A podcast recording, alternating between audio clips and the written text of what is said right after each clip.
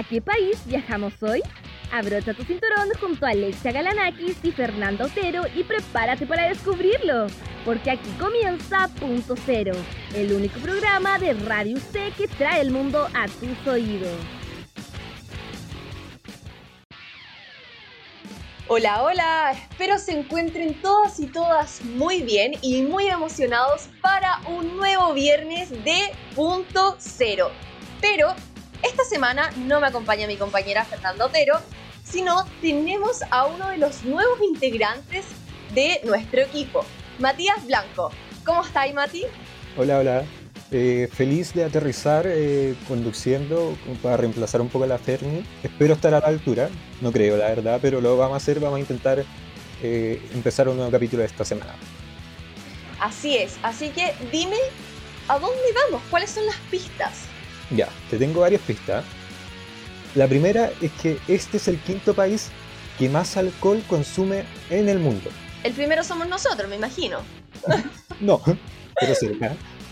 El segundo eh, tiene una de las velocidades de internet promedio más rápida del mundo. Chuta. ¿Me puede decir mucho de eso? También es cruzado por el río Danubio. Ese es un buen dato.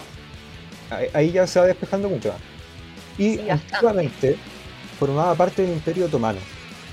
Uf, creo que por aquí ya vamos bien. Cuéntame la última. El crecimiento económico más veloz de la Unión Europea. ¿Ya adivinaron? ¿A dónde vamos? Vamos a Rumania. Así es. Y para saber un poco más de este país, vamos con la primera cápsula de Antonia Sanzana. Rumania se encuentra en Europa Oriental. Limita con Hungría y Serbia al oeste, con Ucrania al noroeste, Moldavia al este y Bulgaria al sur. Es el noveno país más grande de la Unión Europea, con 238.391 kilómetros cuadrados, y el séptimo en población con más de 19 millones de habitantes. Su forma de gobierno es república semipresidencialista, su idioma oficial es el rumano, y cerca del 97% de la población rumana profesa el cristianismo, por lo que se le considera una nación cristiana. Su moneda es el leu, o ley en plural, aunque la mayoría del país reciben también los euros. Para que se hagan una idea, mil pesos chilenos son aproximadamente 5 ley con 59 bani, y los bani son como los centavos. La capital de Rumania es Bucarest, siendo también su ciudad más poblada con 2.400.000 habitantes.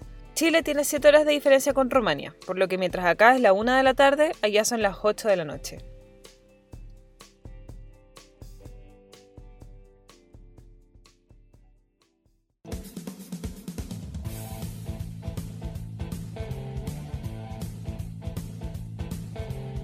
Muchas gracias, Anto, por estos datos. ¿Y qué nos toca? Vamos a nuestra primera canción, ¿te parece? Me parece. Bueno, estamos en semana de Eurovisión, el conocido festival que une a los países de radiofusión europea. Tendrá su final este sábado, así que yo sé que muchos están pendientes de eso.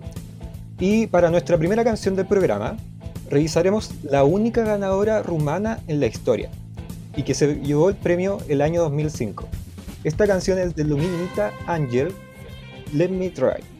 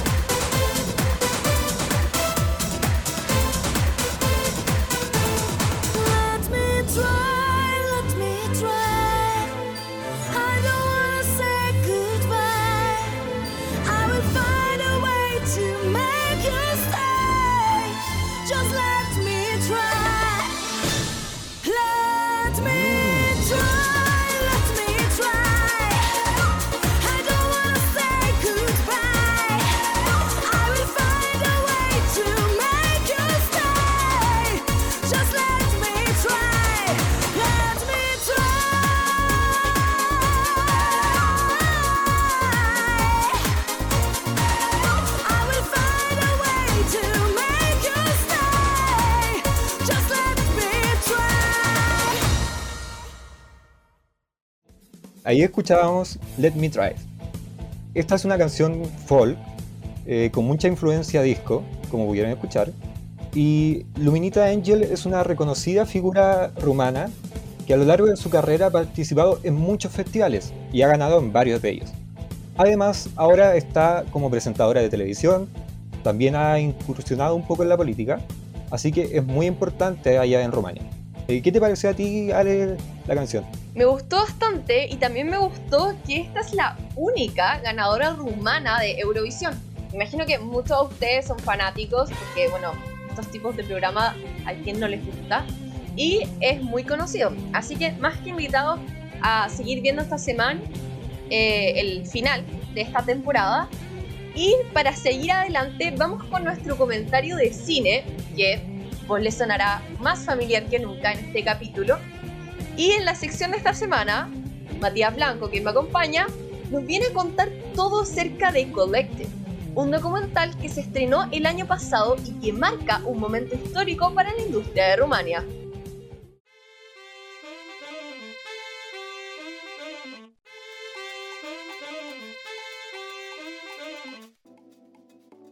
Bienvenidos de vuelta a nuestra sección de cine. Soy Matías Blanco y como todas las semanas los guiaré para descubrir nuevos mundos cinematográficos de los países que estamos visitando en punto cero. Esta semana, como ya lo habrán escuchado, nos toca comentar sobre Rumania. Y qué buen momento estamos viviendo para hablar sobre este país europeo, ya que este ha sido un año muy especial para los rumanos. Este día vamos a retroceder un poco a lo sucedido con los Oscars, donde en esta edición nuevamente estuvimos atentos a lo que sucedía con la representación chilena. Maite Alberdi y Marcela Santibáñez, ambas egresadas de la Universidad Católica, hicieron historia por conseguir la primera nominación para Chile en Mejor Documental. Sé que aún muchos guardan rencor por algunos pulpos que se colaron en la carrera, Así que no nos vamos a meter en eso. No vamos a hablar del polémico Voldemort Octopodo. Lo que sí nos interesa hoy es hablar sobre otra fuerte producción que también hizo historia en la ceremonia. Porque Rumania vivió la alegría de recibir su primera nominación a los premios de la Academia y lo hizo por partida doble. No solo lograron posicionarse en la categoría de mejor documental, sino que también fueron nominados a Mejor Film Internacional. Claramente, esto ha sido un tremendo logro para la industria local y que de seguro se verá beneficiada con este empuje. Para que se hagan cuenta de lo relevante que ha sido todo esto, les traigo algunos datos. La primera vez que Rumania postula los premios de la Academia fue en el año 1966, con Rascuala, pero como ya sabemos, esta no fue nominada. Desde ahí en adelante tuvieron un total de 35 intentos, que no dieron resultados, con algunas películas muy destacadas entre medio. Pero finalmente, todos los esfuerzos rumanos se vieron compensados con un gran candidato, que fácilmente se posiciona dentro de las mejores películas del año 2020, en mi opinión.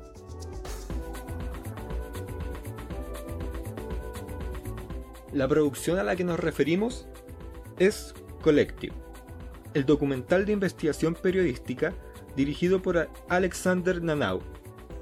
Y tengo que admitirles que hablar de esta película me entusiasma mucho, porque fue de mis favoritas dentro de las selecciones al Oscar de este año. Pero antes de comentarles todo lo que tengo que decir al respecto de esta producción, necesitamos un poco de contexto a la historia.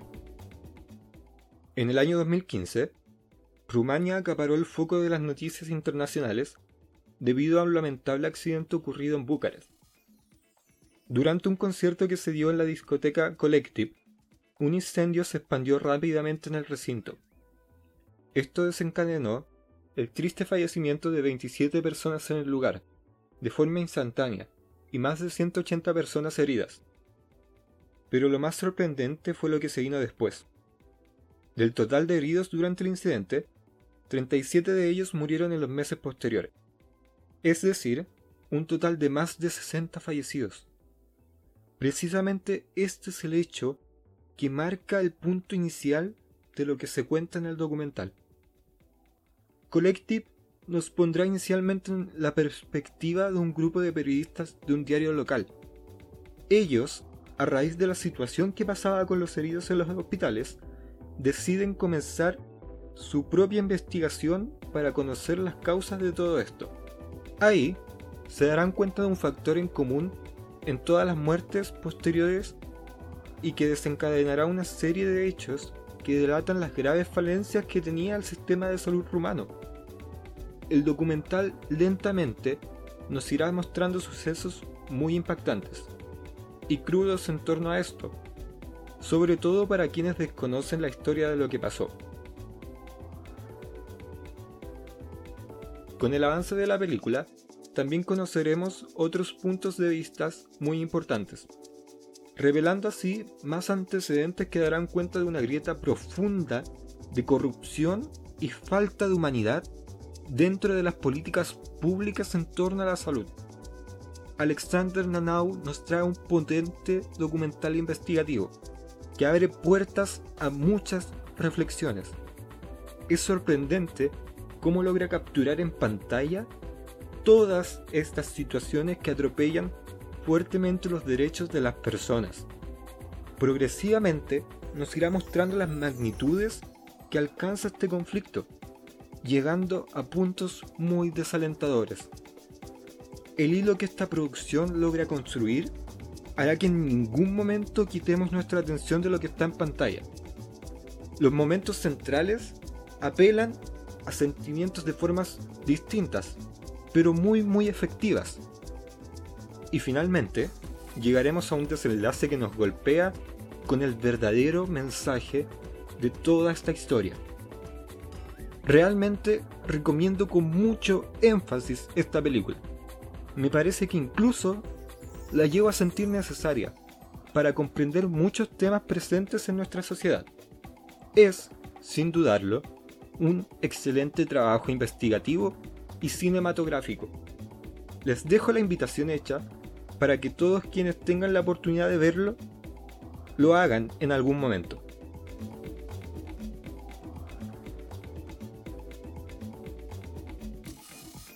Y recuerden, una vez que termine nuestro programa de hoy, siempre es buen momento para conocer algún país a través de su cine. Rumania tiene mucho por entregar, así que espero que aprovechen esta tarde de viernes para descubrirlo y encantarse con él. Nos vemos el próximo capítulo con más recomendaciones. Les reitero la invitación que dejaba ahí. El cine rumano pasa por un muy buen momento, hay muchas joyas escondidas, así que nada, la invitación está hecha para que busquen y disfruten del cine rumano. No sé, Ale, ¿qué te pareció?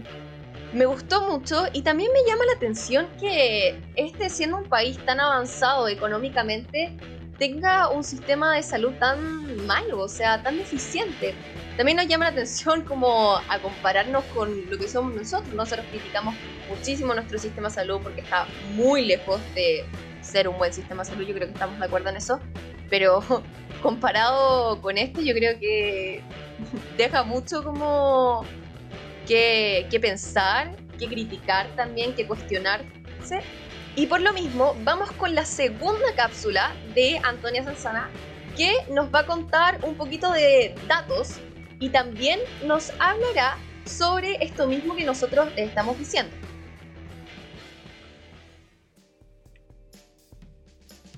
Para los fanáticos del turismo, aquí en Punto Cero traemos los tips infaltables para quienes quieran hacer un viajecito a este país.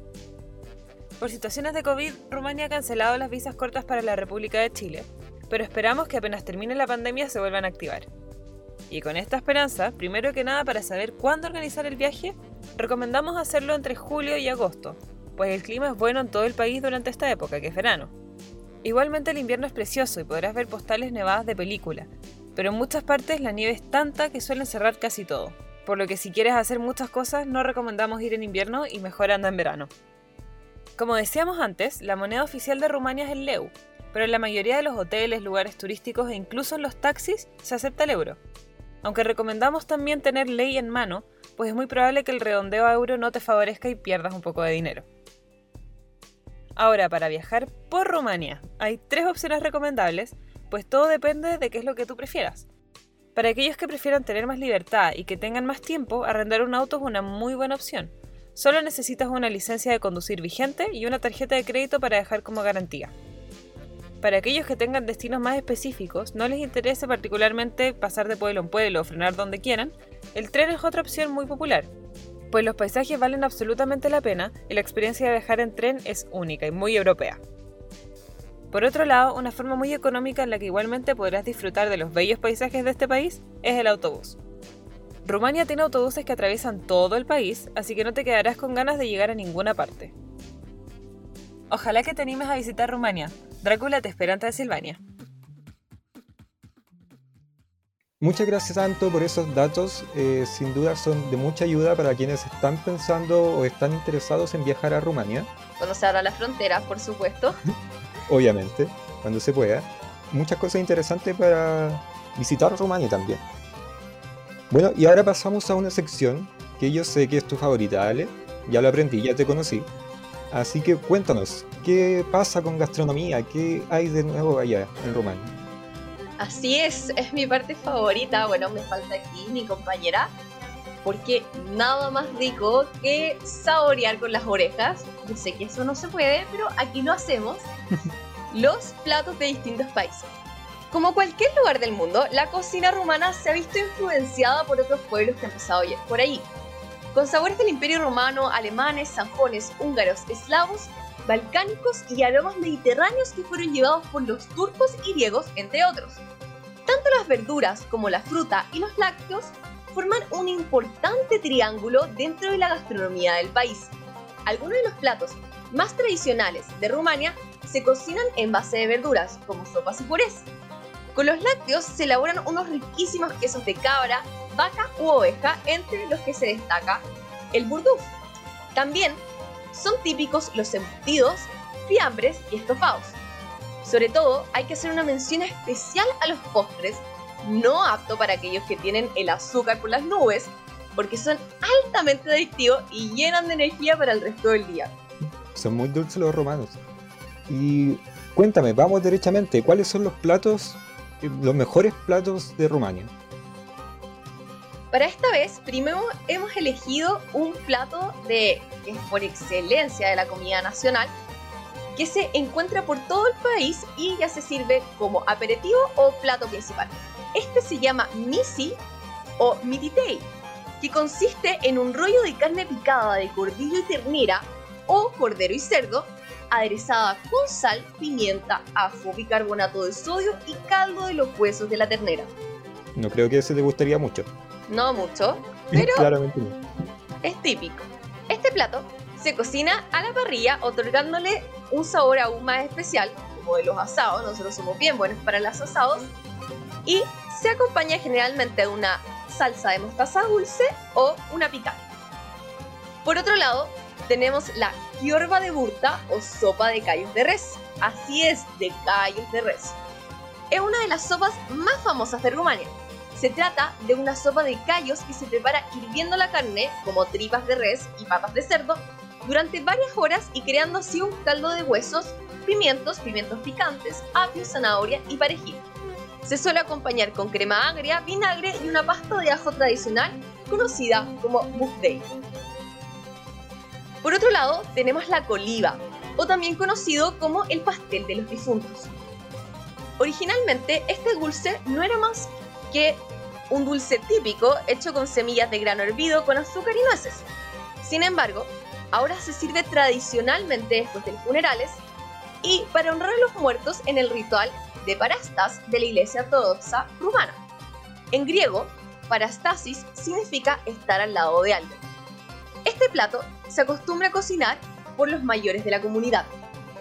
La receta se inicia lavando nueve veces los granos de trigo, y cada vez que se lavan hay que decir un Padre Nuestro y el nombre del difunto o de la difunta para quien se hace el pastel.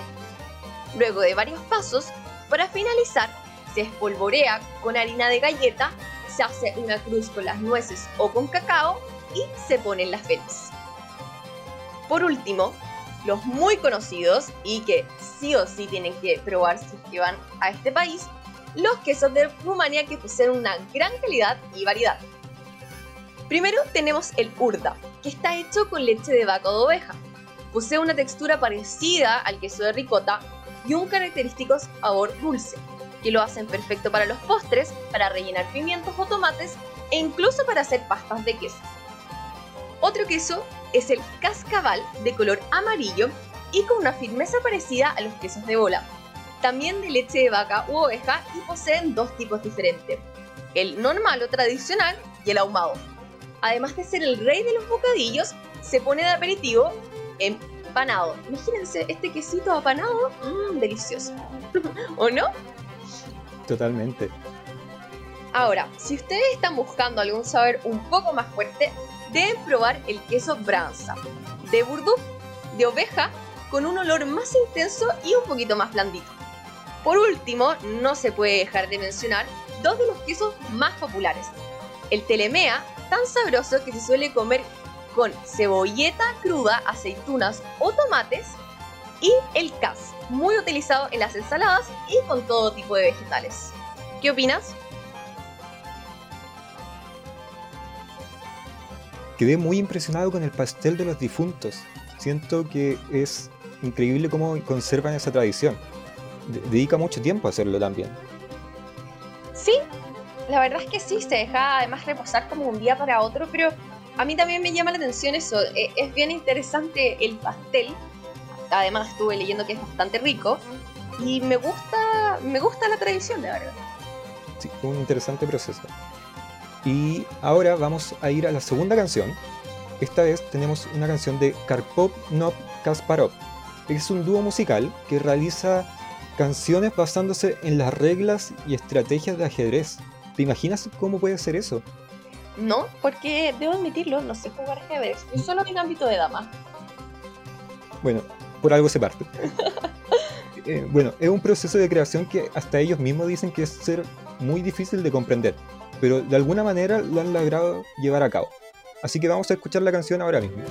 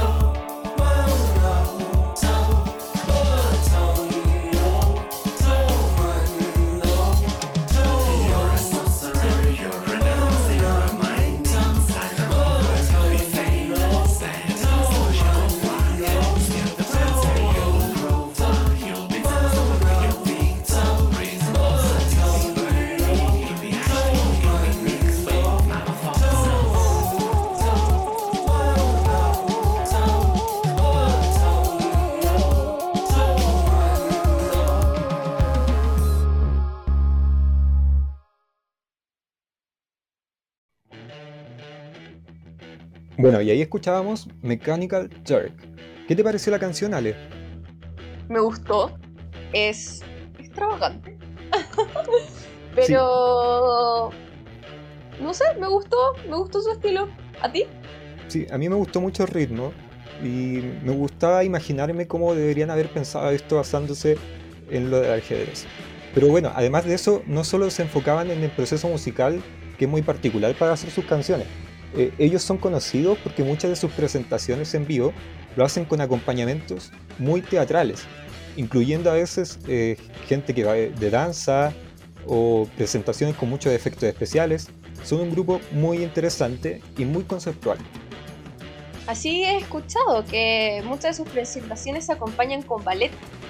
Lo, lo encuentro como más choro aún. Me gusta este complemento. Al fin y al cabo lo que hacen es un espectáculo real.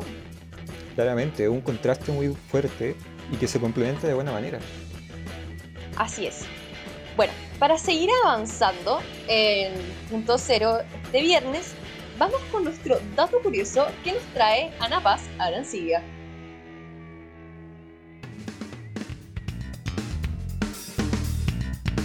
Y muy buenas tardes, aquí llega Ana para comentarte datos curiosos del país que recorremos hoy.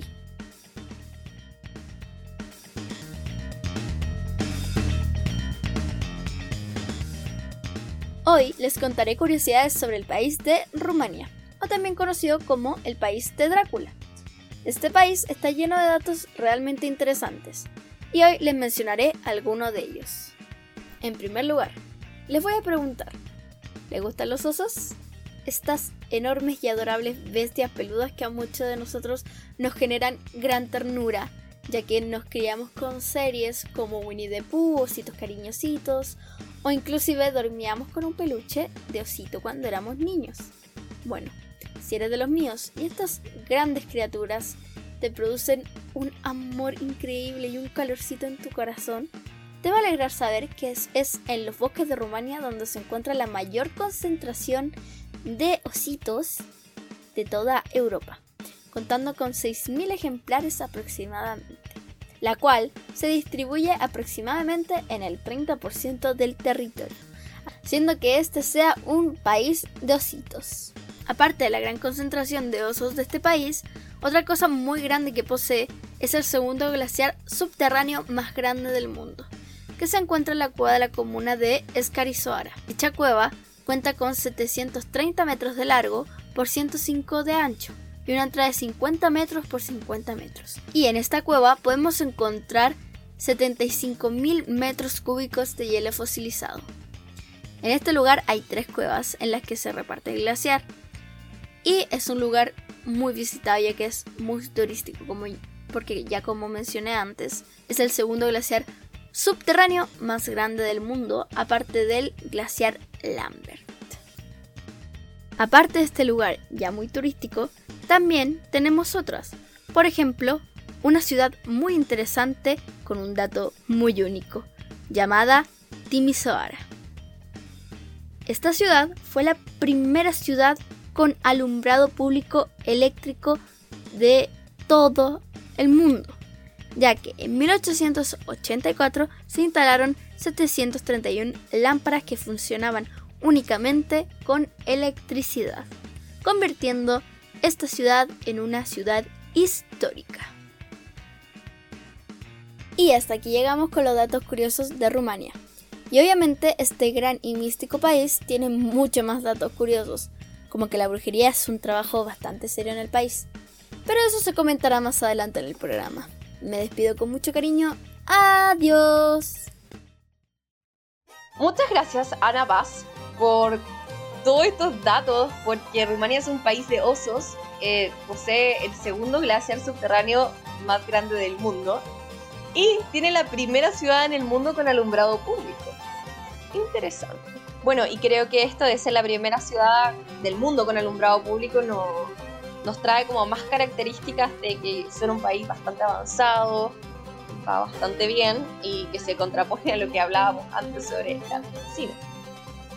Claro, como decíamos al principio, también tenían el internet más rápido del mundo. O sea, se nota como ellos son muy avanzados en términos de tecnología. Así es. Bueno, y de tecnología nos pasamos a ciencia. Cuéntame. Por el lado de la ciencia han aportado muchos descubrimientos científicos. Uno de los aportes más importantes para el mundo fue el de Nicolás Constantin, quien descubrió la pancreatina, lo que nosotros ahora conocemos como insulina. Él realizó múltiples pruebas en personas a través de inyecciones subcutáneas para poder demostrar que esta solución tenía efectos antidiabéticos. Lamentablemente, todo este proceso no ha sido tan reconocido por la sociedad internacional y se suma a la lista de momentos en que la historia ignora los que tuvieron un rol esencial en avances científicos. Pasa como al lado oscuro, no es tan conocido lo que realizó Nicolás Constantin. Pero sin embargo nosotros estamos hablando de él. ¿Qué pasó? ¿Hubo reconocimiento después? ¿Cambió la historia? Bueno, en el último tiempo se ha intentado volver a valorar la imagen de Constantin. Y de hecho, el propio Instituto Nobel admitió recientemente que sus contribuciones merecían de igual manera el premio Nobel. Claramente, si nos podemos avanzar, un aporte de estas magnitudes, que tiene tanto impacto en el mundo, tiene que merecer un reconocimiento más grande. Hablando de otras figuras que han contribuido a la ciencia, tenemos el caso de Emil Rakovita, al que se le conoce como el padre de la bioespeleología. Bueno, ahora te tengo que preguntar, ¿qué es la bioespeleología? Sí. Bueno, si ustedes no saben qué es o no están muy familiarizados con ese término, que es bastante extraño, les cuento que está en una rama de la biología que se dedica específicamente a investigar los organismos vivos que habitan en las cuevas. Mira, muy específico. Bastante específico. Se le atribuye su creación desde que él fue el que publicó el primer ensayo dirigido a este sector de investigación. Él fue el que acuñó el término y hoy día ya es una ciencia que está mucho más desarrollada a partir de las creaciones que él hizo. Mira, bastante interesante. Y cerrando con estos datos interesantes de la ciencia y de los descubrimientos que se han producido en Rumania, queremos seguir adelante con, no sé si se le podría llamar ciencia, pero con otra área muy importante en Rumania, la brujería. Tal vez sea sorprendente, pero en Rumania la brujería es un trabajo. En realidad, una bruja romana, o brajituare, cumple una función parecida a lo que acá uno llamaría una divina, pero cumple también con muchos de los estereotipos que se nos vienen a la cabeza cuando escuchamos la palabra brujería. Una bruja romana dice poder lanzar hechizos de amor, quitar maldiciones, preparar pociones, predecir el futuro e incluso curar enfermedades y realizar exorcismos. Es más, usan pociones, hechizos y bolas de cristal igual que la bruja que se te viene a la cabeza. Es más, las propias brujas romanas reconocen la existencia de magia blanca y negra. La magia blanca es la que hace el bien y se realiza de día, mientras que la negra busca el mal y se lleva a cabo en la noche. Para realizar la magia blanca utilizan elementos que uno asociaría con algo positivo y son signos de vida, como miel, flores y agua, y para realizar magia negra animales muertos y sangre. Las brujas en general no son mal vistas por la ciudadanía rumana, y es más, viven tan bien que el gobierno legalizó su trabajo y comenzó a cobrarles impuestos por él.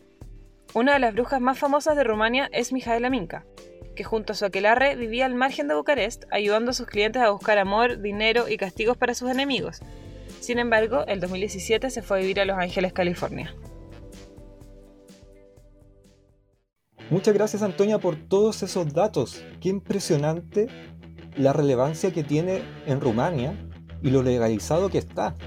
O sea, sí, eso, eso es lo que más me llama la atención. O sea, está legalizado por el gobierno, ellos deben pagar impuestos.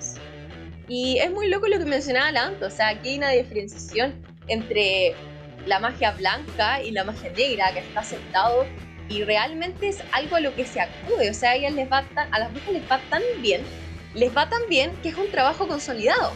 Las personas lo buscan y acuden a ellas. Creo que está muy alejado de lo que nosotros conocemos en nuestra cultura. Claro, imagínate si nosotros en Chile tuviéramos un rubro de brujería. Lo loco que sería tener eso. Un rubro legal. un rubro legal. Claro, sí. Y ahora eh, vamos con nuestra tercera canción del día, tercera y última, que se llama Iguana. Esta canción es de Elena Alexandra, o más conocida por su nombre artístico Ina, cantante y compositora rumana. Ella fue nacida en Magalia y criada en Neptune. Estudió ciencias políticas en la Universidad de Ovidius antes de conocer al trío rumano Lion Wen y seguir una carrera musical. Usó el seudónimo de Alessandra en 2008 con un estilo de pop y rock. Ese mismo año cambió su nombre artístico a Ina, como la conocemos hoy en día, y comenzó la música house. Así que vamos a escucharla, vamos a escuchar Iguana aquí en Punto Cero.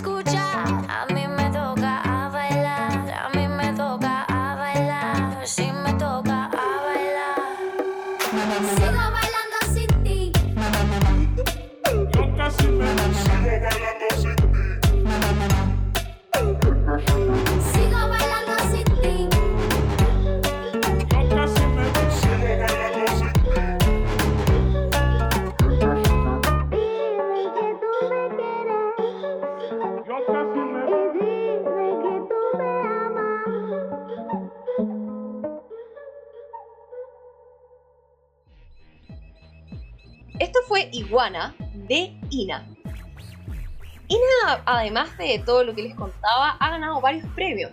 De hecho, el diario, el diario británico The Guardian la nombró como una de las mayores exportaciones de Rumania, con base en sus ventas y popularidad. La cantante ha recibido los premios y nomi- nominaciones, entre ellos 5 Balkan Music Awards, un European Border Breakers Award, 3 MTV Europe Music Awards al mejor artista rumano y 13 Romanian Music Awards. Muchas nominaciones. Y este álbum, que no sé si ustedes se dieron cuenta, o sea, obvio que sí, pero está en español. Porque en mayo del 2019 la artista saca su sexto álbum de estudio, denominado Yo. Aquí nos muestra su lado más personal y arriesgado, ya que en este disco experimenta con ritmos de toda clase y procedencia. No solo ella traspasa la barrera del idioma, ya que es rumana y nos tenía acostumbrados a oírla cantar en inglés, sino que este nuevo sonido, fruto de la mezcla de estilos y culturas, también está destinado a romper fronteras. ¿Qué opinas tú, Mati? Claro, es muy curioso cómo pensar que nuestro idioma está siendo tan utilizado en Rumania a la hora de usar canciones. Y también me llamó mucho la atención la cantidad de nominaciones y premios que tiene. Claramente, o sea, ella es la diva del pop, como se dice por ahí rumana. Eh, es muy conocida, muy aclamada. Y, y nada, me, me gusta mucho que, que ella pueda desenlazarse onda en la música en inglés, en la música en español. Estaba leyendo ahí algunas entrevistas que al final ella decía que cuando se tiene pasión por algo no existe el límite y me parece muy acertado y que también habla como muy bien de ella como artista. Claro, no es fácil hacer una carrera musical en varios idiomas. Para Y- nada, además que no creo que el romano con el español se parezcan mucho. Siento que fue una de mis canciones favoritas del programa. Y bueno, ¿En serio? sí, Fue una buena canción para cerrar entonces. buen cierre. Ahora vamos a conocer un poco de lo que está sucediendo hoy día en Rumania. Natalia Gallegos nos trae todos los detalles de la actualidad.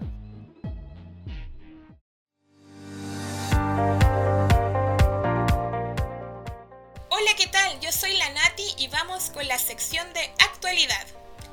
Rumania en esta pandemia no ha sido la excepción para hacerle frente a la amenaza del COVID-19. A la fecha, lamentablemente cuentan con más de un millón de contagios. Sin embargo, una interesante campaña por parte del gobierno ha sido impulsada estos días para incentivar que los rumanos, especialmente los más jóvenes, se acerquen a centros de inoculación los cuales estarán abiertos las 24 horas del día y sin cita previa. Verdaderas maratones según algunos expertos. Actualmente Rumania ya cuenta con 4 millones de personas que han recibido alguna de las dosis y el gobierno espera poder vacunar a cerca de la mitad de su población para fines de septiembre. Asimismo, se busca también poder reactivar el turismo tanto local como internacionalmente. Para ello es que se han implementado ingeniosas estrategias. Es el caso del castillo que inspiró la novela de Bram Stoker, Drácula, como contaban mis compañeros, el cual ofrecerá de manera gratuita dosis de la vacuna Pfizer del laboratorio BioNTech a todos sus visitantes, quienes son recibidos por tétricos letreros con infografías que señalan el camino en colores blanco, negro y rojo y con las vacunas asomándose como si fueran dos colmillos. La idea es mostrar cómo la gente era mordida hace 500 o 600 años en Europa, explica Alexandru Prishku a la BBC, director de marketing del castillo. Otras medidas han sido la implementación de bellísimos domos iluminados en las terrazas de los restaurantes en zonas turísticas de montaña, como lo es la localidad de Azuga, uno de los destinos más demandados por los amantes del esquí y el senderismo. Todo para ayudar a reactivar la economía del país balcano y a superar los efectos de un largo confinamiento. Por otra parte, la solidaridad de los rumanos no se deja extrañar y a través de redes sociales la Orquesta Sinfónica de Bucarest se ha reunido de manera online desde distintos lugares del mundo para tocar bellísimas melodías en apoyo al personal de la salud y a quienes quizás no lo estén pasando tan bien, logrando un hermoso trabajo de edición, puesto que cada instrumento fue grabado en solitario para que al juntarlos todos suene de manera impecable y maravillosamente. Por otro lado, el espíritu de celebración de las pasadas fiestas de Pascua tampoco decae a causa de la pandemia, y es que la decoración de los huevitos de Pascua es todo un acontecimiento para una sociedad que se identifica en su mayoría, como nos contaba Antonia, como cristianos ortodoxos. En esta celebración, con pinturas que se pueden comprar en el supermercado o en la tienda en unos paquetitos o a base de cebollas, moradas y otras plantas, se procede a pintar los huevitos de gallina y a decorarlos con motivos alegres. Originalmente se pintaban de color rojo, rememorando la sangre de Jesucristo que habría caído sobre los huevos luego de que la Virgen María, según cuenta la tradición, los llevara hacia los pies de la cruz. Pero hoy en día ya se pintan de todos los colores y con todo tipo de diseños, y hasta hay un festival en donde se crea una gran competencia en torno a la decoración de estos huevitos. La gracia es chocarlos y decir Cristo ha resucitado.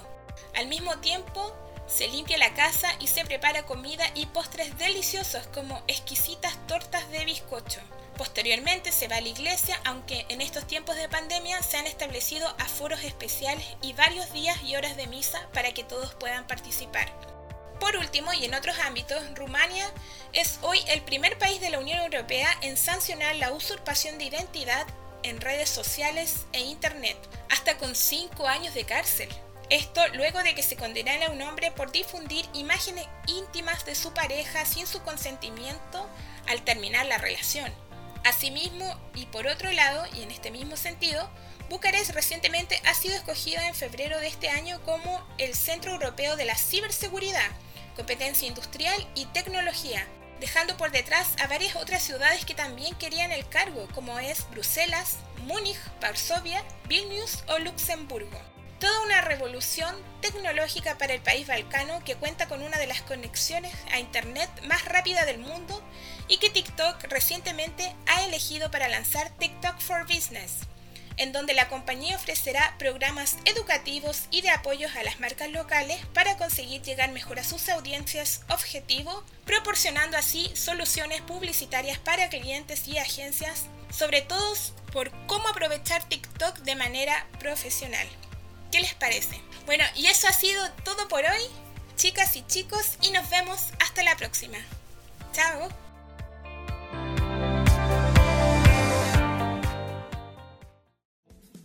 Ahí estaba Natalia con todos esos datos de actualidad. ¿Qué te pareció a ti, Ale, todo lo que comentó? Me parece muy interesante y muy necesario. Siempre es necesario un pequeño reporte para saber lo que está pasando hoy en día en nuestro destino, ¿no? No es solo viajar, también es conexión. Claro, Con esto hemos finalizado el capítulo, pero me gustaría repasar un poco lo que vimos hoy. Cuéntame, Mati, ¿por dónde pasamos? Bueno, partimos comentando todo lo que pasó con Eurovisión. Estamos muy atentos a lo que va a pasar esta semana y recordamos la canción que ganó finalmente para Rumania, Let Me Try. Luego pasamos a la sección de cine con este reconocido documental de Collective, uno de mis favoritos. Yo de verdad que vuel- vuelvo a insistir a que ustedes lo vean y lo revisen. Sí, la verdad es que a mí también me gustó bastante y lo agregué a mi lista, como diría un amigo, para verlo en los pocos momentos libres que te deja la universidad y la vida, pero para verlo porque me parece muy interesante y porque también es un documental, o sea, nos hablan de hechos que sucedieron y hechos bastante preocupantes además. Y sobre todo que esta fue una película que, como tú bien mencionaste, eh, fue la primera en ser nominada a un Oscar y a doble premiación del Oscar. O sea, claramente la película no hay por dónde perderse. Luego pasamos un poco por nuestros datos que nos daba la Anto, datos turísticos de cómo ir, en qué temporada, que el invierno puede ser un poco duro, así que quizás está mejor recomendado en el verano, si quieres andar cómodo, andar en auto y bastante datillos más. Hablamos sobre gastronomía y estas extrañas sopas de callos de res que a mí personalmente no me apetece mucho, pero si a ustedes les gusta intrigar en comidas nuevas, yo creo que deben intentarlo. Unos pasteles especialmente para alabar a los muertos y por supuesto los conocidos quesos de Rumania que deben probarse sí o sí si uno va, sobre todo si uno es fanático de los quesos, no hay por dónde perderse. Luego, ¿con qué seguimos, Mati? Continuamos con una propuesta muy innovadora de un grupo musical que hacía canciones en base al ajedrez. Qué curioso fue escuchar eso. Y también estuvimos con Ana Pasarancibia, que nos dio muchos datos curiosos y conocimos por qué Rumania es un país de osos. Exactamente, tienen muchísimos osos. Así que como dijo Ana, si a ustedes les gustan los ositos, este país se robará su corazón. Continuamos con la ciencia y donde intentamos hacer un poco de un homenaje a Constantín que de verdad merece más reconocimiento por los logros que él hizo. Junto también a Emil Rakovita nos hizo conocer la bioespeleología, un área muy curiosa de la biología. un dato nuevo. Y por supuesto, Constantín no ha sido el único, ni el primero, ni el último de los muchos eh, personas, y bueno, la ciencia se dio mucho, que no fueron reconocidos por, por sus logros, por sus descubrimientos. Lo bueno es que mientras hemos avanzado, eh, le hemos podido devolver este reconocimiento a los científicos, a los artistas, eh, a los literarios, a, a muchas personas que se quedaron en el anonimato por sus descubrimientos o que muchas veces fueron robados o acuñados a otras personas. Ustedes sabían cómo era antes, era difícil registrar algo a su nombre. Son los grandes olvidados de la historia claramente, pero qué bueno que ahora desde otra perspectiva nosotros podemos mirar atrás y darle el reconocimiento que ellos merecen. ¿Y con qué más seguíamos, Ale? Con la brujería. Yo creo que, que este fue como uno de los datos que más me interesó el día. Porque la brujería es legal. O sea, yo creo que lo, ya lo dijimos muchas veces, pero lo encuentro impresionante. Es muy bacán y es muy distinto. No, definitivamente. Así que ya saben, si les pasa algo, pueden ir donde una bruja. Si quieren saber su futuro, también pueden ir donde una bruja. ¿Sabéis lo mejor de todo? Es que lo que decía Lanto, siguen muchos estereotipos que nosotros tenemos como integrado por probablemente las películas de Disney. Pero usan bolas de cristal, hacen pócimas, tienen su magia blanca, su magia oscura, magia blanca que la hacen con cosas buenas y magia oscura que la hacen con cosas malas y de noche, la otra es de día. Es muy interesante. A mí sin duda fue ese el dato que más me impactó. Y bueno, ya saben, si necesitan una bruja tienen que ir a Rumania. Así es, bueno, no vamos a decir que en nuestro país no las hay, pero ya es legal. Y bueno, dentro de otras curiosidades, escuchamos una canción de Ina en español, o sea, una artista grandísima, o sea, una gran artista que rompe las barreras del idioma, de la cultura, del estilo, para traernos canciones que nosotros podemos entender, ya que me hubiese encantado entender la canción de ajedrez. Pero nada que hacer. Y por supuesto cerramos con nuestro reporte de actualidad que escuchamos hace poquito. Así que eso sería el día de hoy. Me encantó ser parte de la conducción esta semana. Pero bueno, la próxima semana no nos veremos de esa forma, seguiremos en la sección de cine. Espero que ustedes tengan un excelente fin de semana y recuerden que nos pueden ver en Spotify y en Apple Podcast, ¿cierto? Sí, y en Google Podcast también. En todas las plataformas está punto cero. Así es. Espero poder verlos la próxima semana. Espero estén muy bien, muy animados y nos vemos un próximo viernes de punto cero en Radio UC.